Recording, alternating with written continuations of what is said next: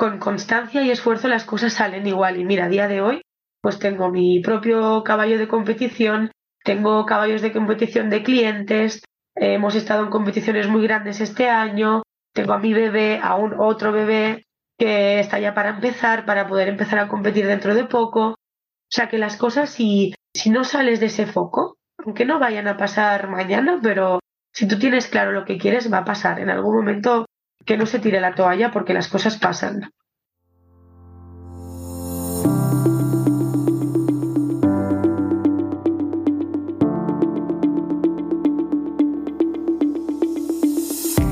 Hola a todos y bienvenidos a este nuevo episodio de The Modern Rider, el primer podcast ecuestre que reúne el deporte con el horsemanship. Un lugar especial para descubrir entrevistas inspiradoras a los mejores profesionales ecuestres para ayudarnos a convertirnos en jinetes más conscientes y responsables. Además, The Modern Rider tiene la misión, digamos, de impulsar el cambio en el sector ecuestre difundiendo los mejores valores de nuestro deporte y enseñando la gran diversidad de formas de practicar la equitación. Esto se puede lograr enfocándonos en disciplinas que por falta de visibilidad aún no tienen el reconocimiento que merecen en el sector y en nuestras hípicas, a pesar de que sin duda podrían despertar vocaciones entre los aficionados. Después de explorar la equitación de trabajo la última vez, gracias a José Antonio Lea Rodríguez, hoy nos sumergimos en el mundo de los cowboys y horsemen para descubrir la equitación western junto a María Moya Selma, nuestra invitada de hoy. Después de varios años formándose y compitiendo fuera de las fronteras, María ha regresado a la península cargada con un sueño ahora hecho realidad Wonderland Ranch, un espacio dedicado a la monta western donde cada uno puede sumergirse en este mundo y acceder a otra forma de comunicarse con los caballos. María es una auténtica mujer de caballos que vive por y para los equinos hasta el punto de ser una de esas personas que ha desarrollado la sensibilidad y capacidad para entenderlos. Totalmente apasionada por su disciplina, está decidida a enseñar a quienes quieran lo mejor que puede ofrecer para el binomio y a dar oportunidad tanto a los caballos como a los jinetes para encontrar el lugar que les corresponde para florecer. Todo esto lo comparte con nosotros en esta charla a través de su experiencia y filosofía. Así que subid el volumen y poneos cómodos para escuchar esta nueva entrevista apasionante. Muy buenos días, María. Bienvenida en el podcast de, The Modern Rider. Estoy muy contenta de poder, bueno, tener esta charla contigo hoy para, bueno, descubrir tu, tu filosofía de la equitación, tu forma de, de hacer, tu, el proyecto eh, que, que, has montado aquí, pero sobre todo también, pues, dar un poco de visibilidad a una disciplina que aún no hemos eh, tratado tanto en el podcast, eh, que es la disciplina western.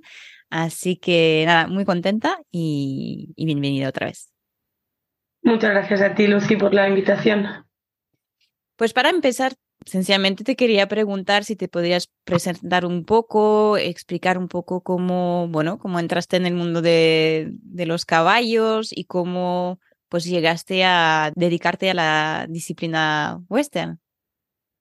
A ver, en el mundo de los caballos yo creo que fue ya por, por bueno, desde muy pequeña, cinco o seis años, que ya estaba siempre con, con una obsesión, había como un cierto imán hacia los caballos. Entonces ya pues ahí empecé con, con las clases habituales en la hípica cercana a mi casa, em, que hacían doma, luego empecé a hacer un poco de salto, pero bueno, todo lo, lo normal en ese momento.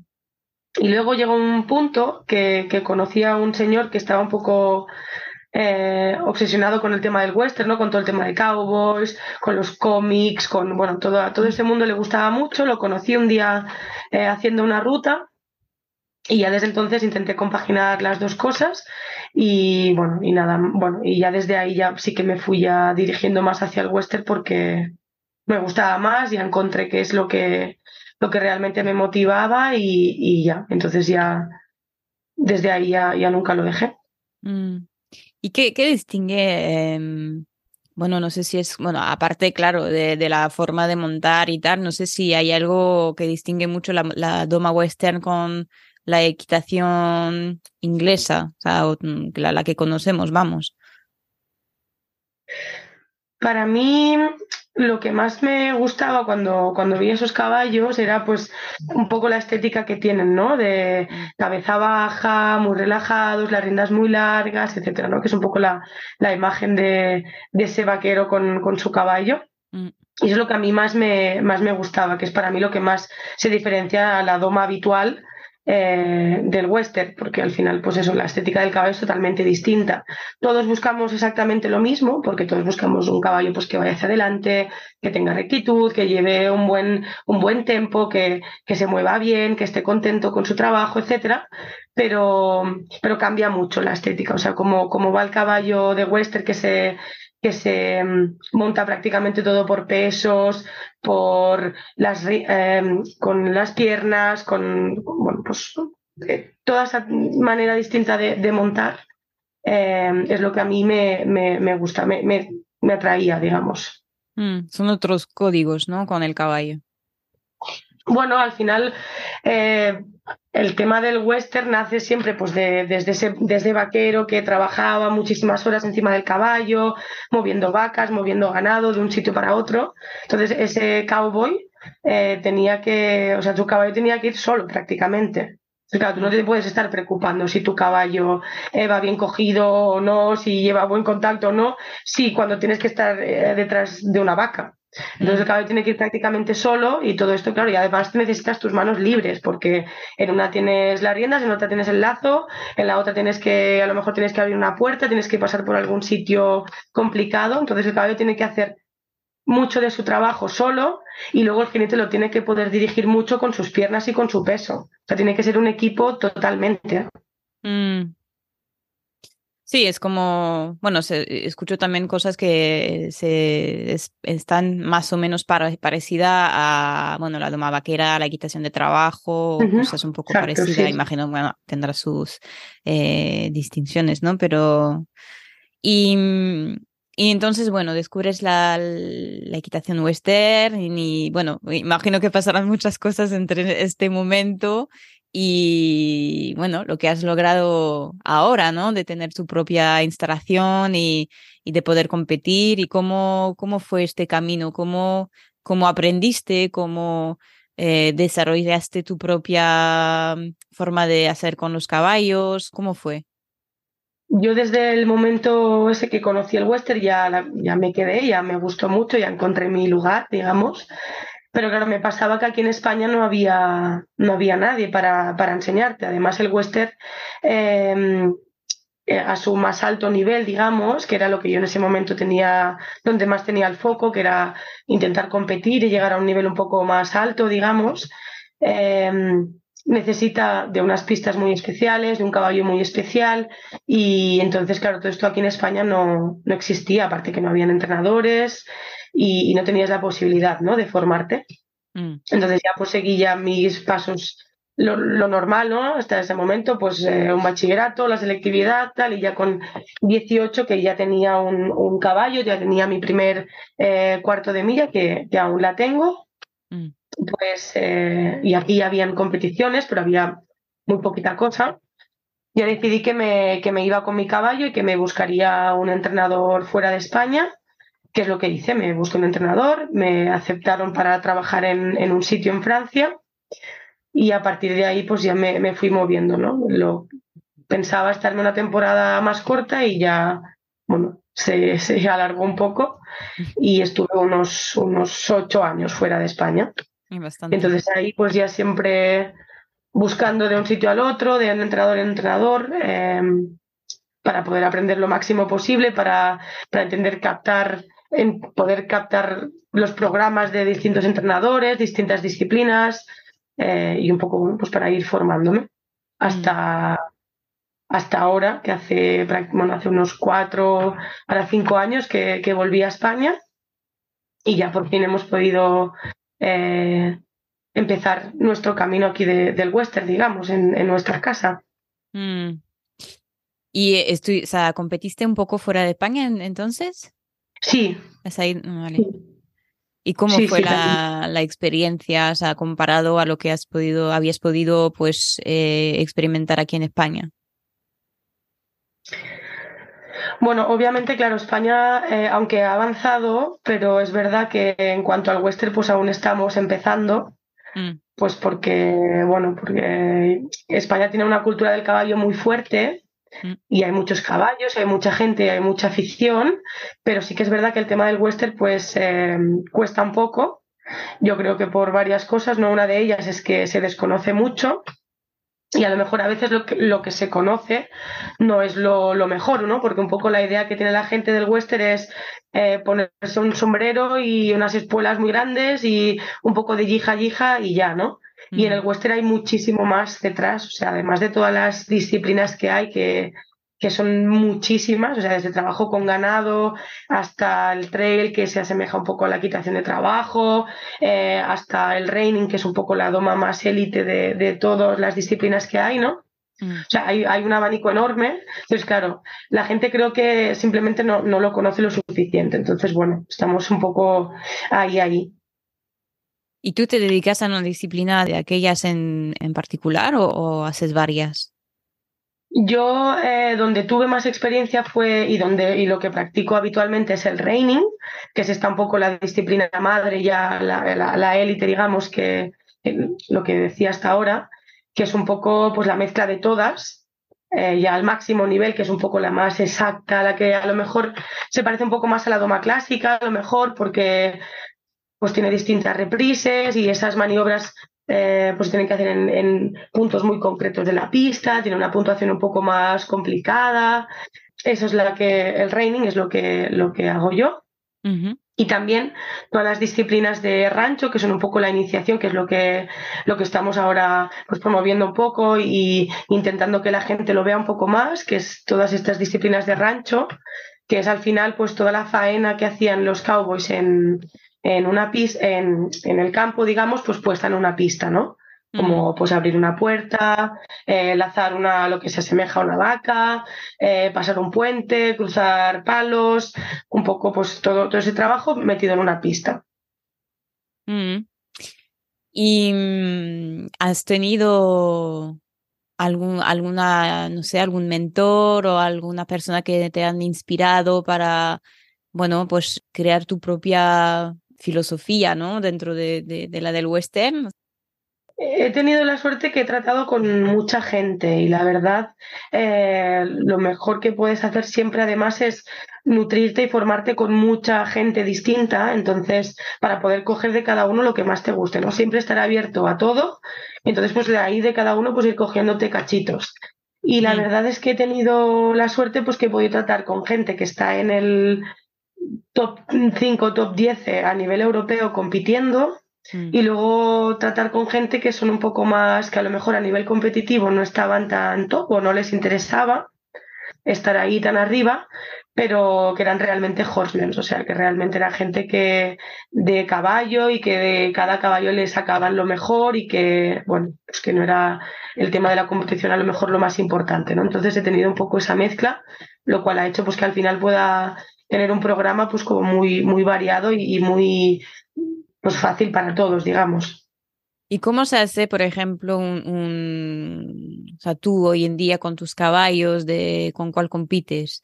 ¿Cómo organizas tu plan de entrenamiento? No sé si es muy distinto a lo que podríamos hacer en Doma Clásica, en plan, no sé, mm, dos o tres días pista, o campo, luego tal. ¿Cómo se organiza?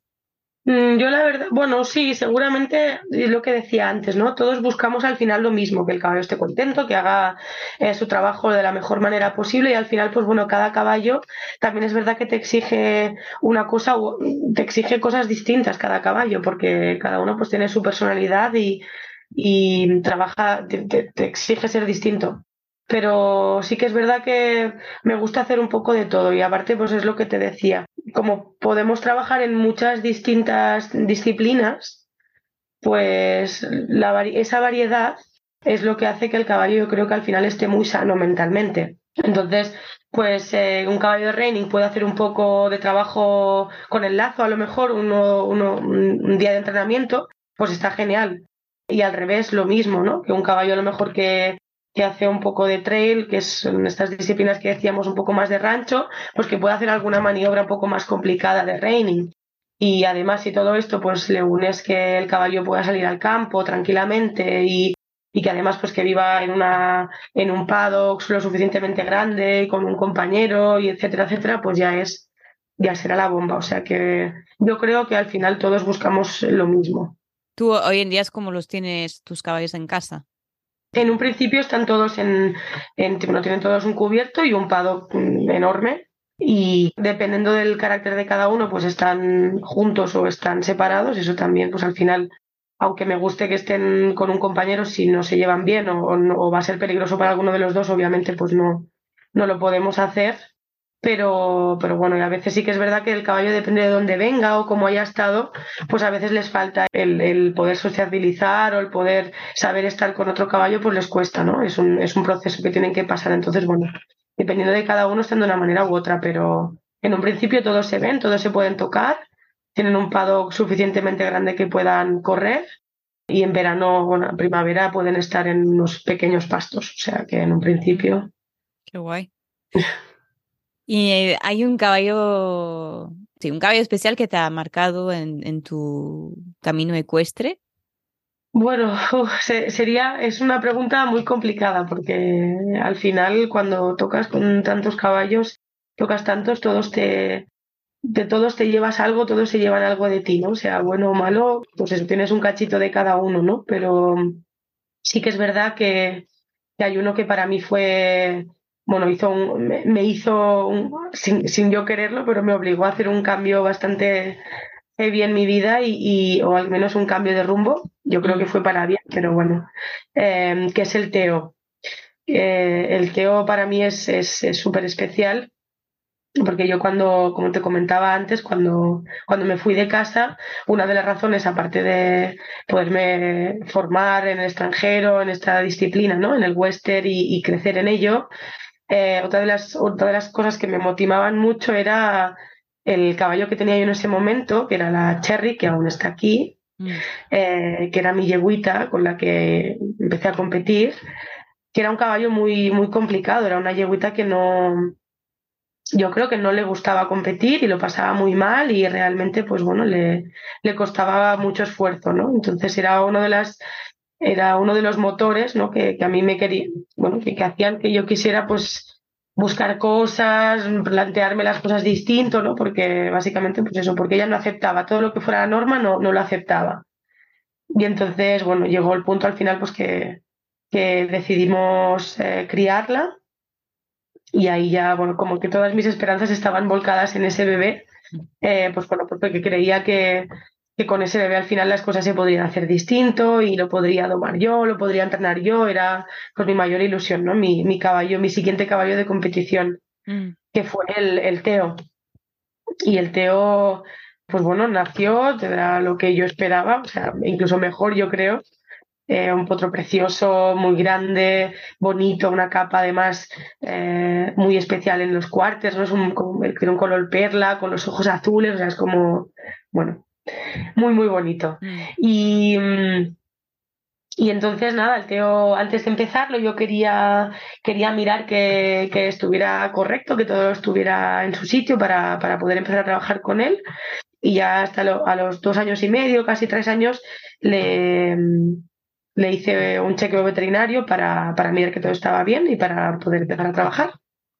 Y ahí salió el diagnóstico del Teo que, que fue que tenía los naviculares rotos en las dos manos, cosa que pues obviamente nadie se, esperaba y que a términos normales, o sea, es un diagnóstico muy, muy, muy pésimo, o sea, es, es, una muy, muy mala noticia. Mm. Eso se traducían que, bueno, todo el mundo me decía que lo tenía que sacrificar porque el navicular es un hueso que no, vamos a decirlo así, que no tiene cura porque eh, sujeta constantemente el peso del caballo, eso es un huesecillo que hay dentro del casco y entonces al estar roto, pues bueno, simplemente se vuelve a soldar, pero se crea artrosis, digamos, ahí. Mm. Y, y además de todo eso es algo que es muy doloroso para el caballo, o sea, eso solo ocurre con impactos muy fuertes normalmente, ¿no?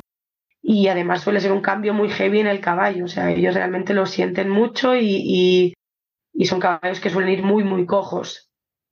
Y en el caso del Teo, mm, creemos que, que nació con ello, entonces él no conoce otra manera de, de vivir eh, y entonces, pues bueno, como que lo acepta. Entonces, pues todo el, todo el plan que yo tenía para el Teo, pues se me truncó, porque, bueno, aparte de que me decían que lo tenía que sacrificar, pues obviamente no podía ser un caballo de deporte. Mm. Y entonces, eh, nada, entonces a partir de ahí sí que tuve que buscar otras formas de, de darle pues una utilidad al Teo y, de, y, de, y que mi vida cambiara, ¿no? Porque lleva mucho tiempo detrás del tema de la competición, de, de poder tener un caballo para mí, para competir y, y, poder ir un poco más allá. Y el Teo era lo que yo esperaba y bueno, y al final pues no, no pasó. Y pues como no pasó, pues bueno, tuvimos que dar un giro. Y entonces ahí es cuando, cuando empecé a, hice el máster, en ese momento estaba en Alemania, hice el máster en terapias para personas con discapacidad física y mental. Y entonces el Teo fue, bueno, durante mucho tiempo ha sido mi, mi caballo de, de terapias. Así que no, bueno, ese fue lo, el cambio más heavy para mí, por lo menos, porque además me lo planteé todo, ¿no? Porque estaba en Alemania eh, para poder conseguir todo eso, porque era mucho más fácil el tema de competir ahí, entrenadores, lo que decíamos, ¿no? Instalaciones, tal. Y eh, me planteé volver para España, a ver qué hacía, tal, no sé qué. Bueno, y al final decidí quedarme, pero durante un tiempo más. Pero bueno, pero hicimos un, un cambio pero bueno, fue para mejor, yo creo, que costó, pero para mejor. ¿Y, y hoy, eh, hoy en día cuántos años tiene este caballo? Tiene ocho, ah, tiene ocho años, ahora nueve. ¿Sigues haciendo un poco de terapia con él? ¿Cómo ha evolucionado su salud? Mira, yo creo que el Teo nació, yo creo, sabiéndolo. Yo creo que él lo tenía claro desde, desde el minuto cero. Eh, y entonces, eh, pues el Teo me lo puso siempre muy fácil todo, porque bueno, trabajé muchísimo con él desde pie a tierra, eh, le enseñaba muchos truquitos, era un caballo muy despierto, estaba muy despejado, ya te digo yo, durante mucho tiempo estuve como batallando conmigo misma mm. con el tema de, de si lo sacrificaba o no, porque lo llevé a todos sitios, mandé sus radiografías a todos los sitios, eh, pedí ayuda en todos lados, eh, para, para saber qué podía hacer, o al menos qué podía hacer para mejorarle la calidad de vida, ¿no? Mm. Y en todos sitios me, me, llegaba la misma respuesta, que lo sacrificara porque, porque iba a ir a peor, porque lo iba a ir, eh, lo, lo, vería ir a peor y, y, que bueno, lo pasaría mal yo y él, ¿no? Pero yo no sé por qué razón, pues decidí que, que no, es que el caballo no quería morirse. O sea, yo es algo, yo siempre le digo que, que para ser un caballo muerto está genial. Entonces, eh, pues eso, es como un poco el, el, el, trueque que, o el pacto que hemos hecho Teo y yo, de decir, cuando él lo necesite yo lo voy a sacrificar, porque sí, imagino que va a ser un poco antes que cualquier otro caballo, ¿no? Pero que de momento, mientras él quiera vivir, mientras él esté bien, mientras él esté con sus colegas, mientras él pueda hacer algo, yo lo voy a dejar ahí. Además, ya te digo, es un caballo que para mí yo creo que es que lo, sabe, o sea, es totalmente consciente y, y, él es algo, es muy, muy expresivo y es, él si tiene un mal día te lo dice, escuchamos que hoy no puedo, si tiene un buen día es el primero estar ahí en la puerta, ¿eh? ¿Dónde vamos? ¿Qué vamos a hacer? Es un caballo que a lo mejor en un mes no lo toco y me subo encima y, y, y ni se mueve le pones, lo cojo para trabajar y, y es, es, es, un peluche con patas, o sea, es que es algo, es realmente es, es muy sabio. Entonces, bueno, además pues eso, ¿no? Me lo puso muy fácil, lo pude domar, el Teo hace todo, lo sabe hacer todo. Y entonces, pues bueno, pues fue como, ya te digo, fue como un pacto que hicimos de mm. cuando no pueda, pues ahí estaremos, pero mientras pueda, pues que me lo vaya diciendo y yo ya, si da todo lo que pueda, pues lo iré escuchando. Qué fuerte, ¿eh? Porque yo tengo la imagen de, claro, de, me hablas de hueso navicular, me hace pensar en lo que puede generar también una laminitis, ¿no? Cuando es, eh, si no me equivoco, es este hueso, ¿no? Que bascula cuando, en caso de laminitis y ves a los caballos que son mm, con un dolor tremendo, caminando como pueden, pero muchas veces sin caminar. Entonces, de escuchar todo eso, dices, a la vez como inspira mucho por tu, bueno, el coraje que tuviste también y decir voy a escuchar a mi caballo, voy a ver, nos voy a dar una oportunidad y a la vez de ver pues el coraje también de, de este caballo y de lo que son capaces, ¿no? Al final. Para mí es, es realmente, es así, o sea, es que es, es, es, la, es una pieza clave para, para mi vida y para, y para el equipo de caballos que tengo también, mm. porque ya te digo, es como, es como cada uno tiene exactamente su, su lugar. Y entonces, por ejemplo, el Teo también otra de las faenas que hace, que es que me, que me encanta, es el mejor, es el mejor tío. O sea, es el mm. cuando los bebés los tenemos que separar de la madre, eh, todos van al Teo. O sea, el Teo es el que les, les va marcando, les va enseñando, es dulce, pero a la vez es, es un poco marranete a veces, ¿no? Les marca mucho.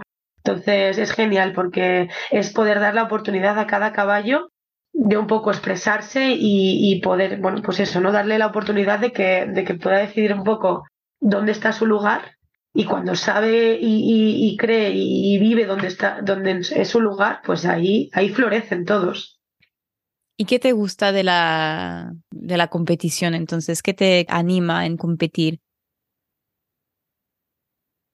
A mí la competición siempre me ha fascinado porque, porque es que me fascina lo que pueden llegar a, hacer los caballos. En, obviamente hay todo el trabajo de muchísimo tiempo en tres minutitos, o sea, en dos minutos y medio, tres minutos, ¿no?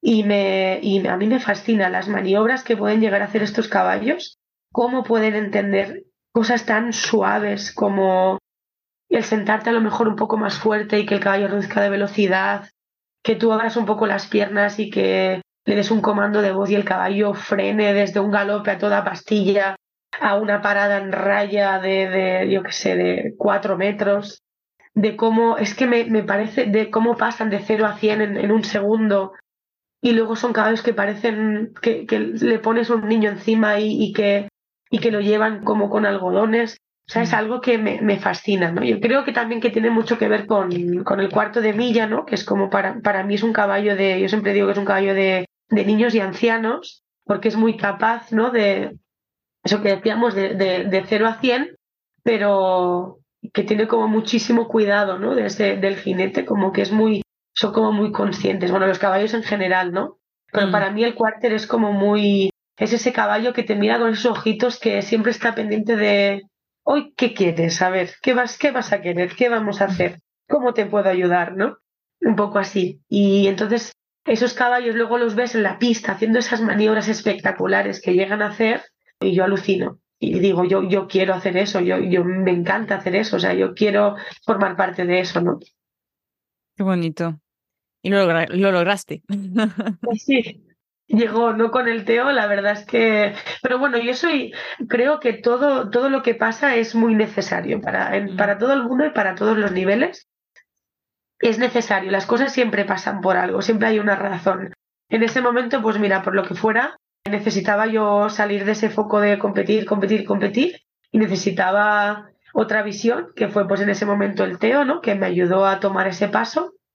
Y luego con constancia y esfuerzo las cosas salen igual. Y mira, a día de hoy, pues tengo mi propio caballo de competición, tengo caballos de competición de clientes, hemos estado en competiciones muy grandes este año, tengo a mi bebé, a un otro bebé que está ya para empezar, para poder empezar a competir dentro de poco. O sea que las cosas, si, si, si no sales de ese foco, aunque no vayan a pasar mañana, pero si tú tienes claro lo que quieres, va a pasar. En algún momento que no se tire la toalla porque las cosas pasan. Mm, qué bonito. También te quería hacer, bueno, ya que hablamos de, de, competiciones, tenía una pregunta porque me, bueno, también estamos aquí, bueno, para hablar del western, pero porque también hay muchas cosas que desconocemos, toda esta parte súper bonita que acabas de, de, contar, que da, claro, muchas ganas.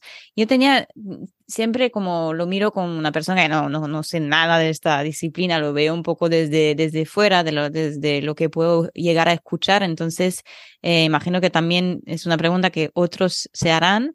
Es un poco la, la, cuestión de la edad a la cual se compiten los, los caballos en, en western bueno, desde un punto de vista que no, no, no está dentro de la disciplina, puede, bueno, generar un poco algún tipo de, de, ¿cómo decir? de preocupaciones, no es la palabra, pero sí, porque se ve que empiezan los caballos, no sé si es solamente en Estados Unidos o también a nivel europeo, los caballos muy jóvenes y que al final los caballos dejan de competir muy jóvenes.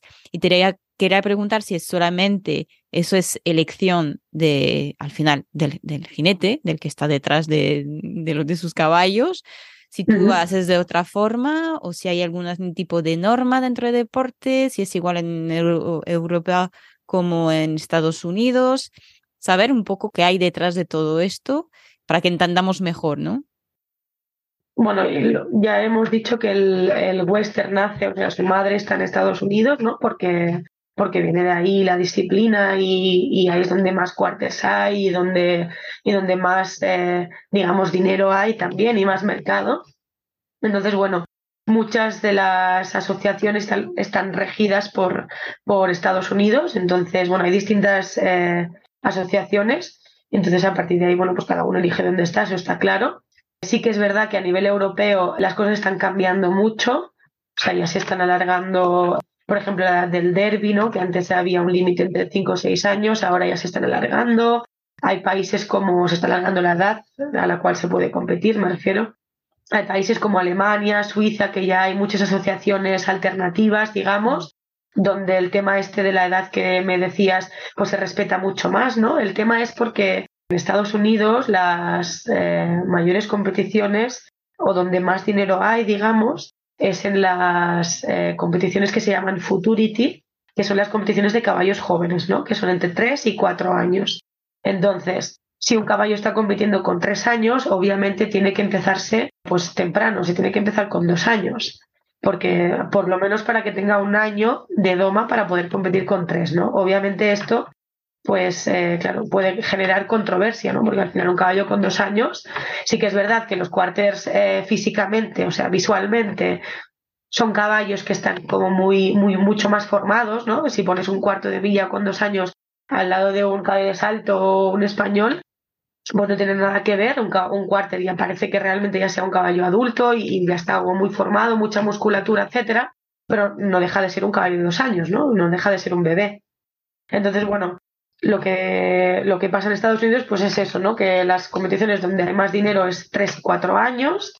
Entonces, claro, pues como todo, en el momento en el que se piensa como negocio, pues hay ciertas cosas que pasan a segundo plano, como esto que decíamos, ¿no? que que claro, pues eh, para competir a tres años tienes que empezar un caballo con dos y es un bebé. Entonces, si tu prioridad pues es el negocio, eh, hacer más dinero y, tener ganancias pues lo más lo antes posible, pues entonces tienes que pasar por ahí, pues porque, porque no hay otra. En mi caso, que es de lo que yo puedo hablar, eh, no es así. O sea, no, no me interesa empezar un caballo tan pronto para que luego, para entrar a una competición a tres años, y lo que eso le implica a, temas mentales y a temas físicos. Yo no digo que si trabajas un poquitín, le pones la montura, te lo llevas de reata, todo esto me parece genial y me parece ya no solo genial, sino necesario, ¿no? Porque al final, con un caballo joven, pues tienes que tomar al final una decisión. Lo dejas y no lo tocas hasta que lo tengas que empezar y ahí ya como quien dice ni te lo miras y lo dejas que sea caballo, pero entonces que pueda estar ahí en 20 hectáreas y no lo veas nunca hasta que lo vayas a empezar o si lo tienes que estar tocando, pues entonces, porque tiene que estar en una cuadra, porque tiene que estar con otros, etcétera, pues ahí sí que lo tienes que tener tocado, ¿no? Entonces, cuanto más tocadito lo tengas, mejor, para que no sea cada cosa que hagas con él, pues como un pequeño trauma, ¿no? Digamos. Mm. Entonces, sí que me parece importante que desde pequeñitos se puedan tocar, que estén ramaleados, que puedan subir incluso al remolque, que estén acostumbrados pues a todo, al podólogo, al veterinario, etcétera. Eso es genial. Pero de ahí a que con tres años tengan que tener ya toda su doma, pues no puedo estar muy de acuerdo, pues porque no, no creo que, sea necesario. Y a lo mejor habrá caballos que lo, que lo aceptan, habrá caballos que físicamente lo aguantarán y habrá caballos que, que mentalmente lo aguantarán esa presión, ¿no? Pero ¿cuántos no van a aguantar eso? Entonces no es, no es, para mí no, no compensa. Entonces, pues bueno, es algo que sí que tiene que, para mí creo que tiene que cambiar. Es algo que está cambiando ya porque hay muchos países que han tomado eh, otras vías, pero bueno, es algo que no al final eso es decisión personal y, y, bueno, y obviamente, pues claro, lo que decíamos, si, si tomas la decisión de pensar como un negocio y, o tienes la presión ¿no? de propietarios, etcétera, pues bueno. Mm. Ah, sí, de todas formas hay que impulsar el cambio por algún lado, porque si al final todo el mundo se conforma, aunque no le parezca bien del todo, tampoco se puede avanzar mucho el tema. Entonces te quería preguntar, porque nos explicas un poco, bueno, sobre tu, ahora entendemos un poco mejor tu, tu recorrido, tu filosofía, tu forma de hacer las cosas. Y, mm, entonces hoy, eh, después de todo esto, conseguiste pues tener tu propia instalación. ¿Cómo lo creaste y qué intentas? ¿Cuál es tu misión, digamos, a través de, de este proyecto?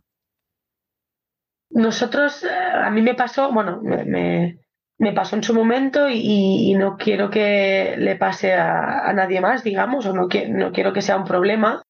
Entonces, pues bueno, de ahí nace para nosotros Wonderland Ranch, que es nuestra casa ahora mismo, con, bueno, con mi, mi pareja y yo, Adrián, que es cerrador de caballos, y yo que hago toda la parte, bueno, el entreno y tal.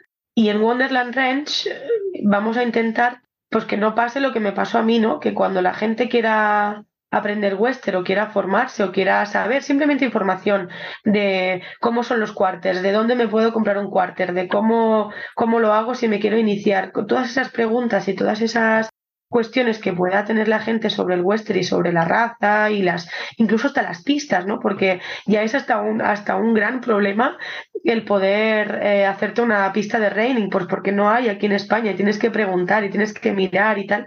Pues solo con todo eso que no que, que, como yo ya lo he tenido que pasar y ya lo he tenido que buscar, porque cuando alguien tenga todas esas preguntas, pues que pueda venir a nosotros y que nosotros les podamos ayudar en eso. Además, eh, el western, eh, una de las problemáticas que tenemos es eso, que no, que no hay escuelas de western, no hay o hay muy pocas escuelas de, de western donde poder ir a aprender y, y, y al menos probarlo, al menos probar para saber si te gusta. Yo estoy segura que les va, le va, es que le gusta a todo el mundo, porque es una manera distinta de, montar y distinta de, tocar las teclas, ¿no? Pero esa es nuestra misión un poco, o nuestra idea, de que pueda ser única y exclusivamente un centro de western donde, pues donde todo el mundo pueda venir a, a responder esas preguntas que tiene sobre, sobre el western y, y ya, y a partir de ahí que podamos crecer, que la gente se aficione, que la gente lo entienda, que la gente lo quiera y, poco a poco. Qué guay. ¿Y cuándo, cuándo nació el proyecto, este proyecto? Hace nada, o sea, somos muy, muy nuevos. El sitio, bueno, es un sitio espectacular, estamos súper felices porque, bueno, eh, podemos vivir aquí mm. y ya es un regalo. Hace muy poquito, bueno, la finca hace tiempo que la, que la tenemos, pero como hemos tenido que hacer poquito a poco, pues porque lo vamos haciendo todo nosotros y a medida que vamos pudiendo. Entonces, bueno, pues eh, hace nada, hace desde ahora como medio año, así que estamos aquí. Ah, somos muy, muy, muy nuevos. Bueno, pues qué guay. Con ganas de ir a, a conocerlo. A ver, a ver. Tenía, bueno, una última pregunta antes de hacerte las preguntas que suelo hacer al final a cada invitado. Simplemente, ¿qué, consejos eh, daría una persona que, a quien le gustaría iniciarse eh, a la equitación western o, bueno, intentar eh, dedicarse un poco más a, aquello? Em, bueno, para alguien que quiera iniciarse, primero que esté muy un poco abierto de mente, digamos, que estén abiertos de mente y que estén, pues eso, dispuestos a cambiar un poco los esquemas, digamos, porque no, seguramente no tendrá nada que ver eh, a lo que han hecho hasta ahora. Entonces, pues eso, que, que, se dejen llevar, que dejen fluir y que así les va, les parecerá más fácil. Y obviamente, pues a quien no lo haya probado, que, que lo pruebe, que a todo lo que pueda, que, que, lo pruebe, que ya solo con subirse en ese, en esa montura y este tipo de caballos ya, ya va a ser un, un regalo, vaya. Mm. Qué guay. Pues nada, ya estamos llegando al final de, esta entrevista. Como te decía, me gusta hacer unas preguntitas nada a, cada, cada persona a quien, a quien entrevisto. Y la primera de ellas te quería preguntar si te gustaría cambiar de algo de tu recorrido ecuestre hasta ahora. No, no, no. Puedo decir que, mm, que estoy muy contenta con cada cosa que ha pasado y con cada decisión que, que se ha tomado y que, mm, y que no, que estoy muy contenta. Todo ha ido como tenía que ir. Bueno, perfecto. Em, ¿Hay algún mensaje que te gustaría compartir con la comunidad ecuestre? Bueno, yo creo que para todos, en cualquier disciplina y cualquier nivel, eh, lo que tendríamos que hacer todos un poco es disfrutar un poco más, dejar a los caballos que sean un poco más caballos, nosotros que seamos un poco más persona y mejores personas y ya, que, disfrutemos a, cada uno a su nivel y dentro de sus capacidades, ¿no? Pero mm. que disfrutemos un poco más, que nos relajemos, que las cosas no tienen siempre que salir como nosotros queremos, en el momento que nosotros queremos, que ya vendrán las cosas poco a poco, que si le ponemos empeño y cariño, que, que las cosas salen y que, y que no hay ningún problema, que todos los problemas, los problemas en cinco años se solucionan. o sea que no hay ningún problema. Me encanta. Em, ¿Hay alguien a quien te gustaría escuchar en un futuro episodio del podcast? Eh, a mí me gustaría escuchar a Adrián Espada, que aparte de ser mi pareja, es un genial eh, podólogo y herrador, y el cual me ha ayudado muchísimo, bueno, además de ser la, la parte 2 de este, de este proyecto, porque él obviamente también forma parte de él, pero eh, además de todo eso, muchas de las cosas que puedo hacer son gracias a él, gracias a su trabajo eh, con mis caballos y en sus manitas y en sus pies. Así que eh, me gustaría escucharlo a él. Genial. Pues yo estaría encantada porque te, es una todo el tema de podología y tal. lo hemos tratado varias veces en el podcast y, y es tan, tan interesante y tan importante a la vez que, bueno, si hay una oportunidad más, pues estupendo. Em, ¿Hay algún libro o recurso que te gustaría recomendar? Eh, no, no, ninguno en especial. Eh, si quieres, mira, te puedo decir, por ejemplo, una, una película que eso sí te, que a mí me gustó mucho, es como una película documental. Ay, qué guay que va sobre unos em, cowboys, son como cuatro amigos, creo, eh, cuatro cowboys total, mm. eh, y quieren como promover, o sea, o, bueno, erradicar o, reivindicar un poco la problemática que hay de los Mustangs en, mm. en Estados Unidos. Y entonces eh, empiezan un viaje con unos Mustangs salvajes, o sea, empiezan desde que los Mustangs están completamente salvajes y los cogen y, les empiezan todo toda la doma y tal, hasta, y se van a hacer un, viaje, creo que es desde Canadá a México, o de México Canadá, bueno, algo así, no, no me acuerdo ahora mismo, ¿eh? pero y, y, nada, entonces para, para, dar valor, digamos, a esa raza, y esa parte de súper divertida, súper bonita, con, bueno, porque tiene unas fotos y unos paisajes geniales. Imagino. Y, ya te digo, aparte es súper divertida ver a esos cuatro chicos ahí durante meses peleándose y, viviendo mm. esas aventuras, o sea que es genial. Se llama Unbranded. Ah, me suena. Mm. En inglés y no me acuerdo cómo se llamaba en español porque yo la vi hace tiempo vale. y no me acuerdo si no lo buscaré a ver si lo puedo, encontrar. En, mm. español, sin marca, creo. Pero bueno, te lo, te lo paso si quieres. Ah, sí, si tienes el enlace, si no lo buscaré, pero ah, parece muy guay. Em, última pregunta, no sé si lo sabes, pero existe una playlist de las canciones favoritas de los invitados en Spotify y te quería preguntar, pues eh, simplemente si te gustaría añadir una. Don't Stop Me Now de Queen. Muy bien. Pues genial, ya está. Muchísimas gracias, bueno, primero por tu tiempo, gracias por, bueno, esta, por, por, compartir toda tu experiencia y hacernos descubrir un poco más, pues, la disciplina de western. Espero que a lo mejor desperte algún, alguna vocación en algunas personas. Y, que eso, que les animen a, ir a, visitarte o a contactar con, contigo para saber más. Y nada, que espero que, bueno, que este proyecto siga creciendo y nada, y que, o sea, mucha suerte en ello. Muchísimas gracias a ti, gracias a ti por, por hacer esto, por invitarme y por, y por hacer esto que haces, Lucy, que es realmente importante. Poder dar, por una parte, visibilidad, a mí en este caso, en una disciplina que es, eh, por suerte o por desgracia, aún un poco desconocida, y por otro lado por, por querer hacer mejor eh, las cosas, cualquier cosa con caballos que pueda ser un poquito mejor. Así que muchas gracias también por eso. Ay, a ti, a ti. bueno, pues que te vaya todo bien y bueno, a lo mejor hasta pronto. a ver, a ver, a ver si es verdad. Adiós. Adiós. Y así se termina nuestro episodio de hoy.